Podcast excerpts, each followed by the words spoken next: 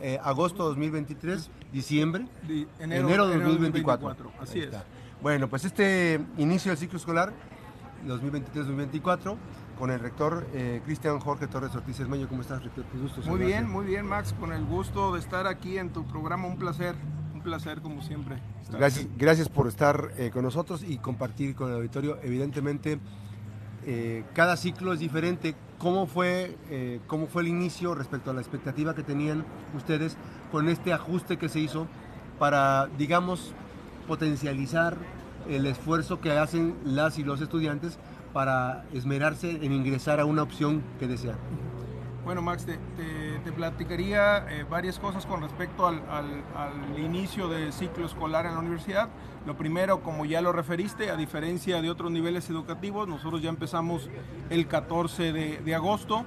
Te diría que empezamos muy bien, es una, siempre es una muy buena noticia para la universidad y yo diría también para el estado de Colima, considerando la matrícula que tiene nuestra, nuestra institución. Ahorita vamos a hacer referencia a ello decirte que en el nivel eh, medio superior, como afortunadamente ha sucedido todos los años, tenemos una cobertura del 100%.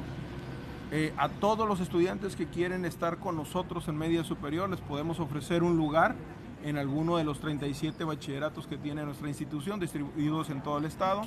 En posgrado también nos fue muy bien, una, una demanda importante, más alta que otros años. Finalmente eh, ingresaron al nuevo ciclo 375 estudiantes de... Que, de- es, que es una, es una muy buena señal, ¿no? Sí, claro, es una muy buena señal porque, bueno, habla, eh, tiene muchas interpretaciones. Una es el deseo, la voluntad de la gente de seguir estudiando. Hay gente que necesita seguir estudiando por un tema académico, por un tema laboral. La, la otra, Max, muy importante, es que cada vez más programas de la Universidad de Colima están considerados como programas de calidad en el padrón nacional de posgrado y eso siempre es un atractivo para, para, para los jóvenes. Eh, incluso decirte que en, posgrado tenemos una parte de la matrícula significativa que viene de otros estados de, la República, incluso del país. Eh, en, en media superior, eh, ya, ya, ya voy puntualmente al comentario que, que hacías, los ajustes que hicimos en el proceso nos permitieron eh, hasta cierta medida reorientar eh, la, altísima demanda que teníamos en, en 7, 8 en siete, ocho carreras.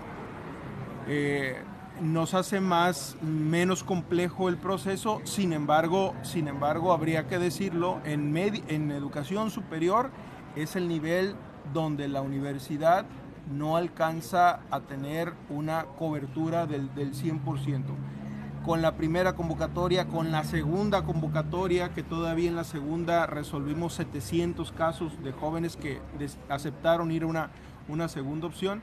Después de eso, tenemos un porcentaje de atención del 73% del, del- alto del total. Muy alto, en el país es muy alto. Eh, te diría, la, la UNAM anda como en el 13-14%. Ca- Casi no hay procesos así en la República, en otras universidades, ¿verdad?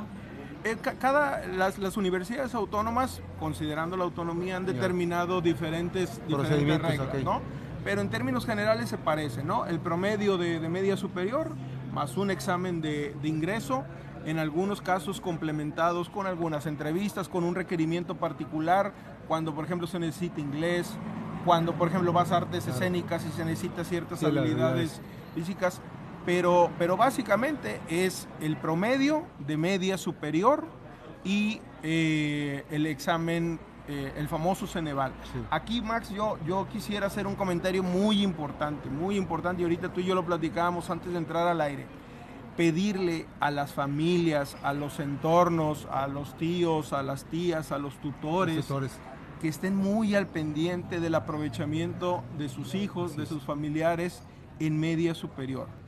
¿Por qué es tan importante? Porque eso les va a permitir, en su caso, poder ir o aspirar a la carrera que quieran en educación superior. Si no terminan con un buen promedio en media superior, van descartando carreras, carreras a las que no pueden aspirar. Entonces me parece fundamental que en un tema tan importante como es la educación de los hijos, de las hijas, de las familias, los adultos estén al pendiente es. de, sus chicos en educación, en educación media, eh, media superior. Entonces, Max, ¿qué, sucedió con el, con el primer ingreso este año en la, en la universidad? Eh, todavía no lo cerramos porque estamos dando hasta mañana, ese es otro aviso importante, el 24 de agosto, para que quien no se ha inscrito lo pueda, lo pueda resolver. En alguno de los planes de estudios. Sí, así es. Eh, los de primer ingreso. bueno, primer ingreso y reingreso. Eh, entonces eso nos permite a nosotros formalmente conocer la matrícula de la universidad. Decirte que hasta ahorita eh, estamos en una matrícula que, es de 28 mil, casi de 29 mil estudiantes, 28 mil 636, 28 mil 636. Que entraron a este ciclo escolar. Que entraron a este nuevos y, reinscritos, ¿no? Ahorita todavía el dato de, de solo los nuevos. 28.636, pero nos falta alrededor del 2% de estudiantes de inscribirse. Que hicieron su trámite y que están, incluso ya están en salones y no se han inscrito por alguna, por alguna razón. Entonces, lo que va a suceder es que vamos a superar los 29 mil estudiantes. Eh, que muy un, dato muy alto, Yo te diría muy alto, no, no porque eh, seamos la máxima casa de estudios, sino porque yo sea rector de la universidad. Es un dato muy significativo, muy importante para, para el Estado y en alto porcentaje da este vocacionamiento educativo que ha tenido el Estado durante tanto, durante tanto tiempo. De primer ingreso, primer ingreso, Max, llevamos hasta ahorita 9.700. O sea, del total de la matrícula de la universidad, el, el, el, el 33% es nuevo ingreso. 5.414 eh, en bachillerato, 3.911 en licenciatura y ya había referido el dato de posgrado 375. A mí me parece fundamental, Max, eh, aprovechando tu, foro, tu, tu, espacio que es tan importante, pedirle de nuevo a las familias, a los jóvenes que nos puedan estar escuchando, yo se los he dicho en la bienvenida, cuando los veo, cuando platico con ellos, que es fundamental que aprovechen el lugar que lograron en una universidad pública como la Universidad de Colima. Cada vez eh, es un privilegio. Cada vez tenemos un escenario más competido, cada vez tenemos una mayor demanda, sobre todo en educación superior y media superior. Y difícilmente, difícilmente la universidad va a poder eh, superar los 30 mil estudiantes en educación presencial. Entonces estamos ya muy cerca de eso. ¿Tendrían que, ¿Tendrían que generar otros espacios? Sí, de hecho eh, hemos, eh, como tú, como tú lo, sabes, en la, en la agenda rectoral que propusimos en un eje transversal está el tema de, educación virtual, educación digital y lo, el camino que sigue para nosotros, así es, el camino que sigue para nosotros es empezar a generar problemas, programas híbridos, programas virtuales, programas a distancia, que nos van a permitir varias cosas. Atender jóvenes que no necesariamente vivan en Colima.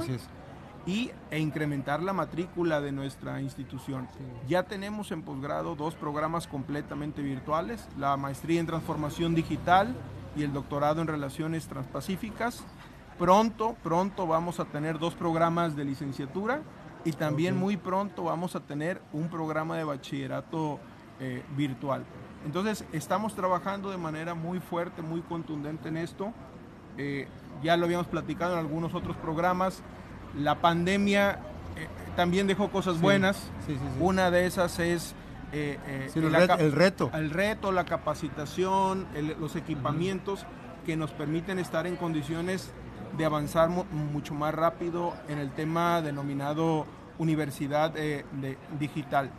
Decirte que, estamos muy contentos en la universidad, este, eh, eh, ver, ver la, institución con tanta vida, con tantos chicos en los salones, en los pasillos, en las cafeterías, en los espacios deportivos, pues siempre, siempre será, siempre será una, una buena noticia esta apuesta a la, a la educación que bueno, nosotros estamos convencidos como universidad que quizá pueda ser la apuesta más importante que tenga que hacer nuestro país y nuestro estado. Sí, fundamentalmente es eso. Y hay un tema muy importante que me llama mucho la atención que, este, que esta, eh, esta administración rectoral que presides, doctor, tenga particularmente una preocupación genuina sobre el elemento más importante, que la esencia que es eh, la universidad, las y los estudiantes, ¿no? Obviamente que también el complemento fundamental que son los catedráticos, el personal, ¿no? Pero en esa parte, sin estudiantes, pues no hay universidad.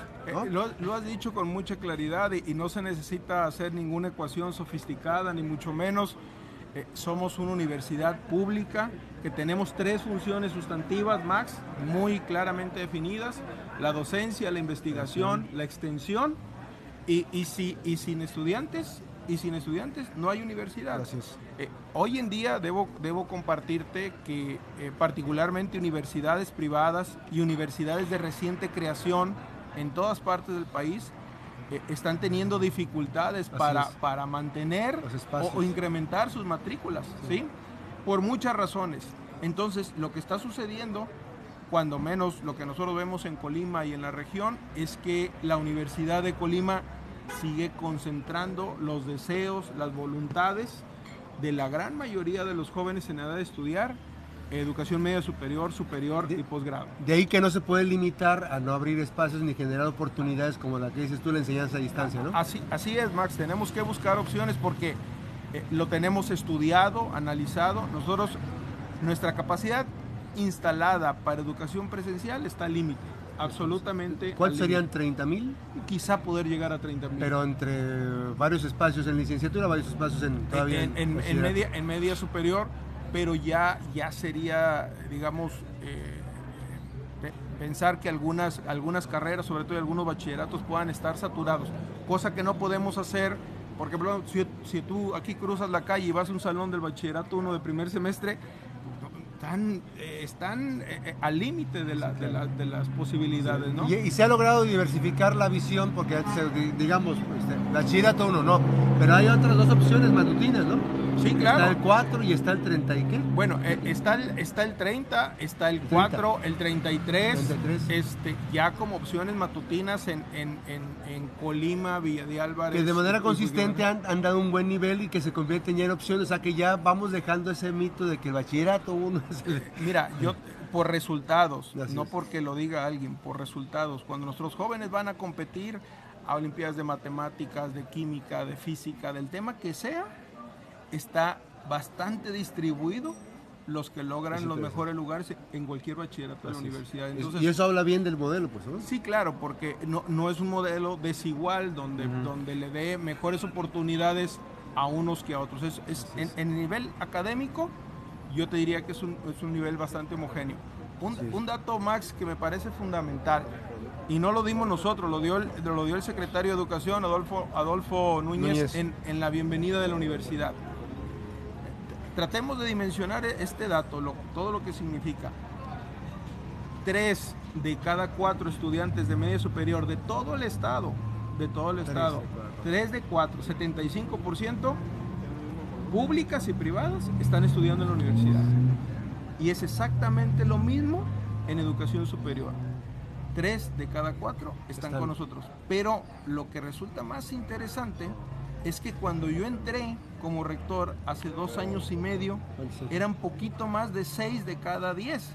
Es decir, era un porcentaje menor. Es decir, era el 63-64%. Ahora es el 75%. Lo que, te, lo que te decía, es decir, en dos años y medio que a mí me ha tocado como rector, la universidad sigue concentrando los deseos, y concentra e incrementa la voluntad de los deseos de los jóvenes de estudiar en la Universidad de Y, Colima. y eso, eso es por el trabajo coordinado, pues finalmente es, es una parte fundamental el, eh, el que se tenga que este, ponderar esa parte y no perderlo de vista, porque si lo sueltas, pues este, ya. Ah, no, no, claro. A ver, mira, eh, la universidad va a cumplir 83 años el 16 de, de septiembre. Yo tengo varios indicadores que para mí son bien interesantes. Evidentemente preguntarle a los estudiantes cómo se sienten, cómo los están atendiendo, pero sobre todo cuando platicas con los papás, las respuestas son las siguientes. ¿Por qué quieres que tu hijo estudie en la universidad? Una que es muy recurrente, porque yo, yo estudié en la universidad, sé que es una buena institución y quiero que mis hijos estudien ahí. Dos, ¿por qué, otra respuesta, ¿por qué quieres que tus hijos estudien en la universidad?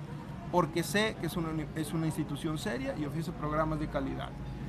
Porque tienen maestros capacitados, porque tienen una infraestructura que no tiene nadie. Entonces, Las respuestas pasan por una buena valoración Claro. que tiene la sociedad de la Universidad de Colima.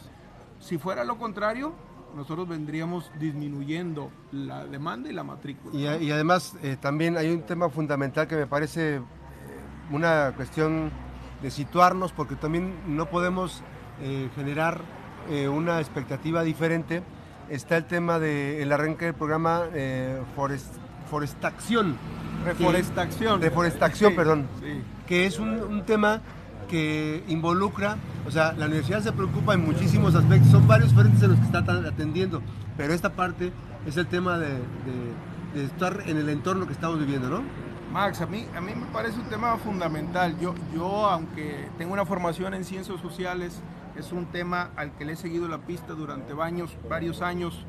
Yo tengo dos hijos, uno de 16 y uno de 12, y una de mis grandes preocupaciones es qué mundo le vamos a heredar a nuestros hijos, y creo que es la preocupación de todos los que tenemos eh, familia. En la, en la agenda rectoral propusimos también otro eje transversal, el de gestión ambiental. Y en eso estamos haciendo muchas acciones hacia el interior de la universidad. Sin embargo, yo les decía a mis colaboradores, no es suficiente que trabajemos al interior de la universidad. La universidad es pública, tiene una responsabilidad social, un compromiso social. ¿Qué más vamos a hacer? Y en eso estuvimos trabajando en diseñar este programa Reforestación, eh, que ya vamos a empezar mañana, mañana en el campus norte eh, a las 9 de la mañana, eh, a, a reforestar un área grande que tenemos ahí como reserva. A, a un lado de las, de las en- esculturas. Entre el teatro y la Facultad de Ciencias Ya. Políticas hay una reserva grande que vamos a empezar ahí. Sin embargo, esos esfuerzos que habitualmente hacemos también son insuficientes, son pequeños, porque íbamos por 70, por 100, por 200 árboles. Entonces, a ver, ¿cómo, cómo logramos, eh, eh, cómo logramos el, esfuerzo de reforestación más grande, más Sí, grande y permanente para el Estado y la región? Lo que vamos a hacer a partir del siguiente ciclo escolar 2024 que empezamos en agosto es que en los requisitos de ingreso para estos casi 10.000 nuevos estudiantes, por eso, por eso eh, eh, se está viendo el dato de 10.000, de 10.000. Y ahorita, y ahorita Ya, pues, respondo algunas preguntas. Eh, todos los nuevos estudiantes de la universidad, media superior, superior y posgrado, les vamos a pedir que planten un árbol y que lo cuiden durante el periodo que nos digan los especialistas. Va a haber, una- va a haber una- un seguimiento Sí, puntual. sí, claro. O sea, ellos tendrán que mandar una evidencia. Aquí está eh, como requisito. Yo planté el árbol, eh, aquí está. Me preguntan, ¿y dónde va a ser? Donde sea, donde sea, Max. Esto no es un tema que, que- que sea propio de Colima, es un tema global, ¿sí? Que genera, que genera mucha conciencia. Sí, y, y nuestros jóvenes a veces vienen de otros estados, a veces vienen de otros países, donde sea, están contribuyendo. Pero nuestros especialistas nos dicen, y eso eh, para quien le, le- le tiene deseos y voluntades de plantar un árbol, bien importante. La mitad es plantar, la otra mitad es cuidar. Así es. ¿sí? A veces no tiene mucho sentido que vayas con muchos deseos, convicción y que pongas cuatro o cinco arbolitos cuando no los Si vas no a, los cuidas, no los vas a volver a ver, ¿no? Entonces, ¿por qué hablamos del, del programa de reforestación más grande, ambicioso y permanente que va a tener el Estado y la región? Porque cada agosto van a ser 10 mil, poco más, de arbolitos que va a tener la región plantados por los nuevos estudiantes es. de la, de la eh, universidad. Entonces, así vamos a, a- a contribuir de manera muy responsable, muy determina- determinante, y yo te diría de manera permanente, ¿sí? Porque date cuenta que en, en- en el 2025, por poner un ejemplo, ya vamos a tener 20 mil arbolitos plantados. En el 2026, Con seguimiento. claro, con seguimiento. Sí, porque van, porque van a ser de, de bachillerato, van a ser tres años, más aparte si continúan en la Sí, universidad, sí, sí. van a ser otros cuatro Pero, años. pero lo que nos dicen lo- nuestros especialistas, Max, que afortunadamente tenemos varios, es que hay que darles un seguimiento de seis meses, porque es como, como un niño, ¿no? Es la etapa difícil, si no lo cuidas ahí se puede caer. Y otra, agua, y otra ventaja que, que- que- que es una, que es una afortunada coincidencia es que el ingreso de nosotros temporal de lluvias. es el temporal de lluvias, es en agosto y es el temporal de lluvias cuando el especialista te dice aquí y ahora es cuando hay que plantarlo, ¿no? Lo haces en octubre, lo haces en, en, abril, bueno, pues eh, lo enfrentas a, difícil. a, un estrés eh, tremendo, ¿no? Entonces, vamos de aquí al, al, siguiente inicio, vamos a estar haciendo varias acciones en el programa de reforestación, en espacios nuestros y en otros espacios eh, que vamos a estar hablando con ayuntamientos y gobierno del estado y llegamos al momento, digamos, cumbre, al momento importante, cuando venga el ingreso 2024.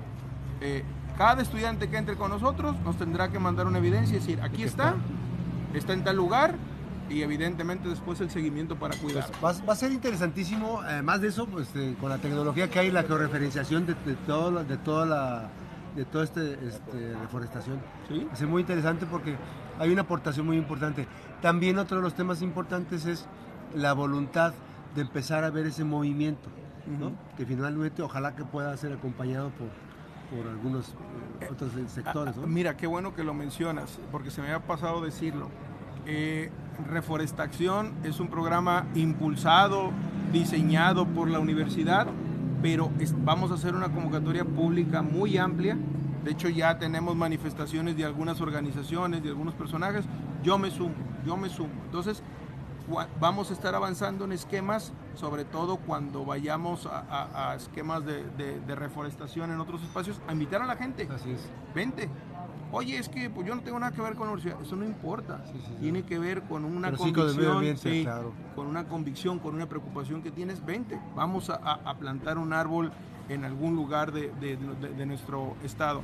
seguramente, seguramente vamos a poder sumar otras voluntades. Y, la gran ventaja que yo diría, Max, es que, que la universidad, volviendo al tema de su matrícula, nos permite activar, accionar un programa de este tamaño. 10 mil 10 mil nuevos, mucho impacto. 10 mil nuevos arbolitos cada agosto vamos a estar plantando y cuidando desde la Universidad de Colima. Y me parece que esta reforestación está eh, en una dinámica de incluso también llevarlo a escuelas primarias, que se quieren incorporar, muchas, muchas, es un nicho de oportunidad muy amplio. No, no, no se les olvide, no se les olvide el nombre, reforestación. Bueno, y finalmente hay un tema, eh, la parte que siempre tocamos, del compromiso que tiene la institución respecto a temas fundamentales de la cultura, de las artes, eh, que sé que viene este festival de jazz, Colima Jazz así 2023. Es, así es, Max, pues lo, lo, lo, refieres bien. La universidad siempre tiene un esfuerzo permanente por ofrecer una propuesta, una agenda cultural, artística de buen nivel. Tenemos la fortuna de tener varios grupos artísticos, de tener profesionales en el área y eh, del 29 de agosto al 2 de septiembre vamos al Festival Internacional de Jazz Colima, Mujeres en el Jazz. Decirles al público que nos escucha, primero invitarles, ¿no? Eh, ubiquen, ubiquen, las fechas del 29 de agosto al 2 de septiembre. Pueden, pueden ver el programa con mucho detalle en nuestras redes sociales, ahí lo pueden encontrar para que vean no solo va a haber conciertos, va a haber charlas, va a haber conversatorios, va a haber eh, muchos, muchos temas que también tienen que ver con una vocación formativa en el tema artístico eh, y cultural. Eh, este festival lo realiza la Universidad de Colima desde el año 2011. ¿Qué quiero decir con esto? Tenemos mucha experiencia, mucha tradición. Vienen participantes de Colombia, Venezuela, Japón, Estados Unidos, desde luego México. Vienen artistas o agrupaciones ya muy consagradas de Japón, de, de, Japón y Venezuela, grupo Kotsumi, eh, de Nueva York, Joeli Garay, el trío Joeli Garay, el grupo Urbi Barco Quinteto, por poner algunos, algunos ejemplos. Vamos a tener también algo que nos hemos preocupado mucho, Max, es no concentrar las sedes, ¿no? Las sedes. Vamos a ir a Manzanillo. En Manzanillo vamos a estar trabajando con expresiones del Festival eh, de Jazz entonces, eh, aprovechar, Max, como siempre, tu, espacio, tu foro, tu auditorio para hacer la invitación. Es un evento que vale mucho la pena para quienes les gusta el jazz y para quienes no lo conoce tanto, para que lo conozcan, para construir públicos. Eh, vale mucho la pena de, muy buena, de muy buen nivel, de muy buena calidad. eh, pueden, para efectos de comprar boletos, pueden dirigirse nuestra, a nuestra estación de radio de 94.9, a la librería Corazón en Casa de la Universidad de Colima, a las oficinas de difusión cultural de la universidad y el famoso Cubam en, Manzanillo también allá va a estar vendiendo, vendiendo boletos. Entonces, son boletos a precios muy accesibles. Y hay, y hay un paquete especial para los conciertos que pueden preguntar también. Sí, especiales. Sí, además, bueno, también recordemos que mucho de nuestro público puede ser estudiantes, entonces hay promociones, hay descuentos, hay esquemas en donde ellos se pueden involucrar para, para asistir. También, muy importante, Max, estamos trabajando de manera conjunta con el coro y orquesta del Colegio Gandhi, que son chiquitines, que están eh, eh, formándose en, la música. Entonces, pues también tiene, el festival tiene un proceso formativo. Seguramente eh, muchos de estos niños que ahora están en el coro y en orquesta de Colegio Grande van a terminar estudiando música en la Universidad de Colima. Es un referente muy interesantísimo porque en edades tempranas la música forma parte de un proceso interesantísimo para... Entonces vale mucho la, pena, la, inauguración es el martes que, viene en la tarde-noche en el Teatro Universitario. Entonces invitar a la gente, eh, decirles que en Colima hay eventos culturales, artísticos de muy buen nivel, eh, muchos de ellos eh, organizados y pensados desde la Universidad de Colima y de lo que se trata pues es de que la gente los disfrute. Así es. Y, lo más interesante de todo esto es que parte de la comunidad universitaria, la máxima casa de estudios, nuestra alma mater, eh, la, casa de, los, de las y los estudiantes colimenses, tiene particularmente diferentes actividades también. O sea, no solamente están las, las que son eh, para estudiantes de bachillerato, medio superior y superior, sino también están los talleres del, Instituto Universitario de Bellas Artes, ¿no? Sí, en Cuauhtémoc, en Manzanillo, en Cubán. Mira, está el Cubán en Manzanillo que funciona muy bien, muy bien.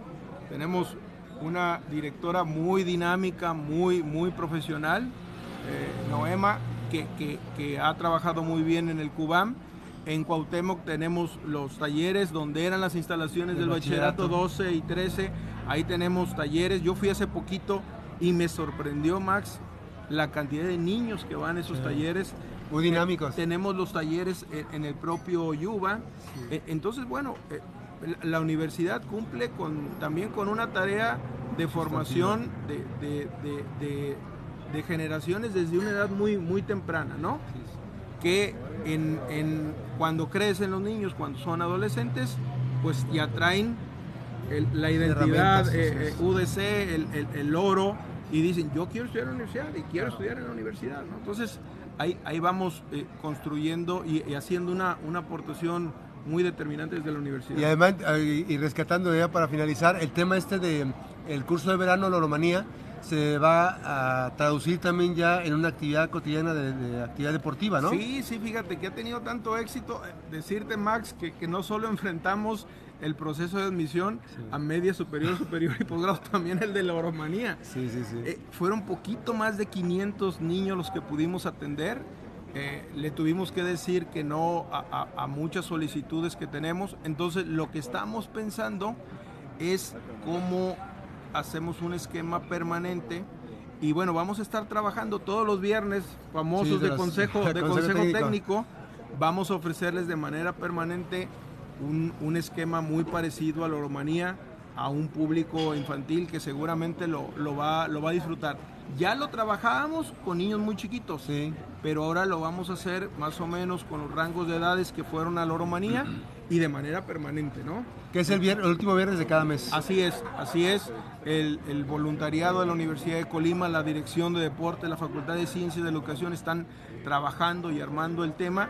Lo que nos funcionó muy bien en la Oromanía, Max, es que, eh, y eso es una buena noticia para nuestros niños y juventudes, es que resulta que las actividades lúdicas, las actividades deportivas, le resultaron muy atractivas. Así es. Es decir, que dejen un poco los, los aparatos, los, videojuegos, las televisiones, el teléfono, y, y, les gustó mucho. Entonces, lo que vamos a hacer es no trabajar solo en el laboratorio de ciencias de la educación, sino que los vamos a estar llevando a la alberca, a las canchas de fútbol, a las canchas de voleibol, a, dinamizar, pues a que tengan una actividad física toda la gente y los niños que nos tengan la confianza. Agradezco mucho la visita esta mañana aquí en eh, la finca del barrio, esta parrilla artesanal, la visita al señor rector de la máxima casa de estudios, el doctor Cristian eh, Jorge Torres Ortiz Cermeño, rector de nuestra máxima casa de estudios, la Universidad de Colima. Gracias. Max, muchísimas gracias. Como siempre, un placer. Gracias, un gusto. Nos vamos, que la pase bien. Gracias a mi compañero Ángel Partida, mi compañera Diana Batista, en cabina mi compañero Rubén Tapia, a través de la 96.1 Noticias, 92.5 Noticias. Regresamos a las 2 de la tarde con más información.